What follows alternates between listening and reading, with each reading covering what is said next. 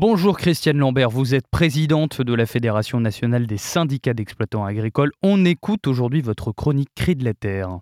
Parlons aujourd'hui des chrysanthèmes. Oui, des chrysanthèmes, car à Toussaint, ils fleurissent les cimetières en hommage à nos défunts. Cette année encore, les églises étaient emplies de fidèles recueillis en famille et avec une pensée pour les très nombreux morts, civils et militaires, dans les conflits mondiaux actuels. Les chrysanthèmes, c'est 80% du fleurissement des cimetières et un travail minutieux et très professionnel des producteurs de fleurs, les horticulteurs.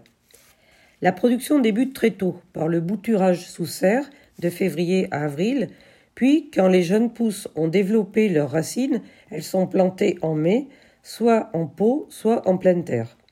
Les horticulteurs les bichonnent tout l'été jusqu'à septembre, puis les arrachent en octobre, car les chrysanthèmes doivent être tous fin prêts, quinze jours avant Toussaint. C'est un défi chaque année. Un travail très professionnel et la palette des formes et des couleurs s'est élargie au fil des années. Je me suis interrogé sur l'origine de cette tradition.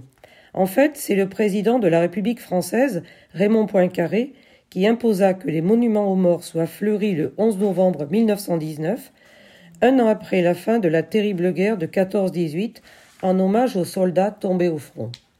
Le chrysanthème devint alors la fleur des morts et la fleur des veuves de guerre. Avec les années, la coutume fut avancée au 2 novembre, qui est le jour des morts. Ainsi, le fleurissement des tombes dans les cimetières devint une tradition pour les fêtes de Toussaint.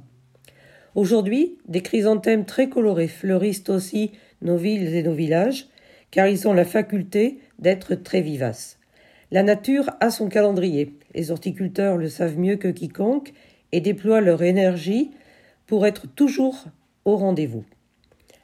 L'ennemi du chrysanthème, c'est le gel. Mais en 2023, les températures clémentes et la pluie très abondante promettent de beaux jours au chrysanthème, prolongeant ainsi la mémoire de Toussaint.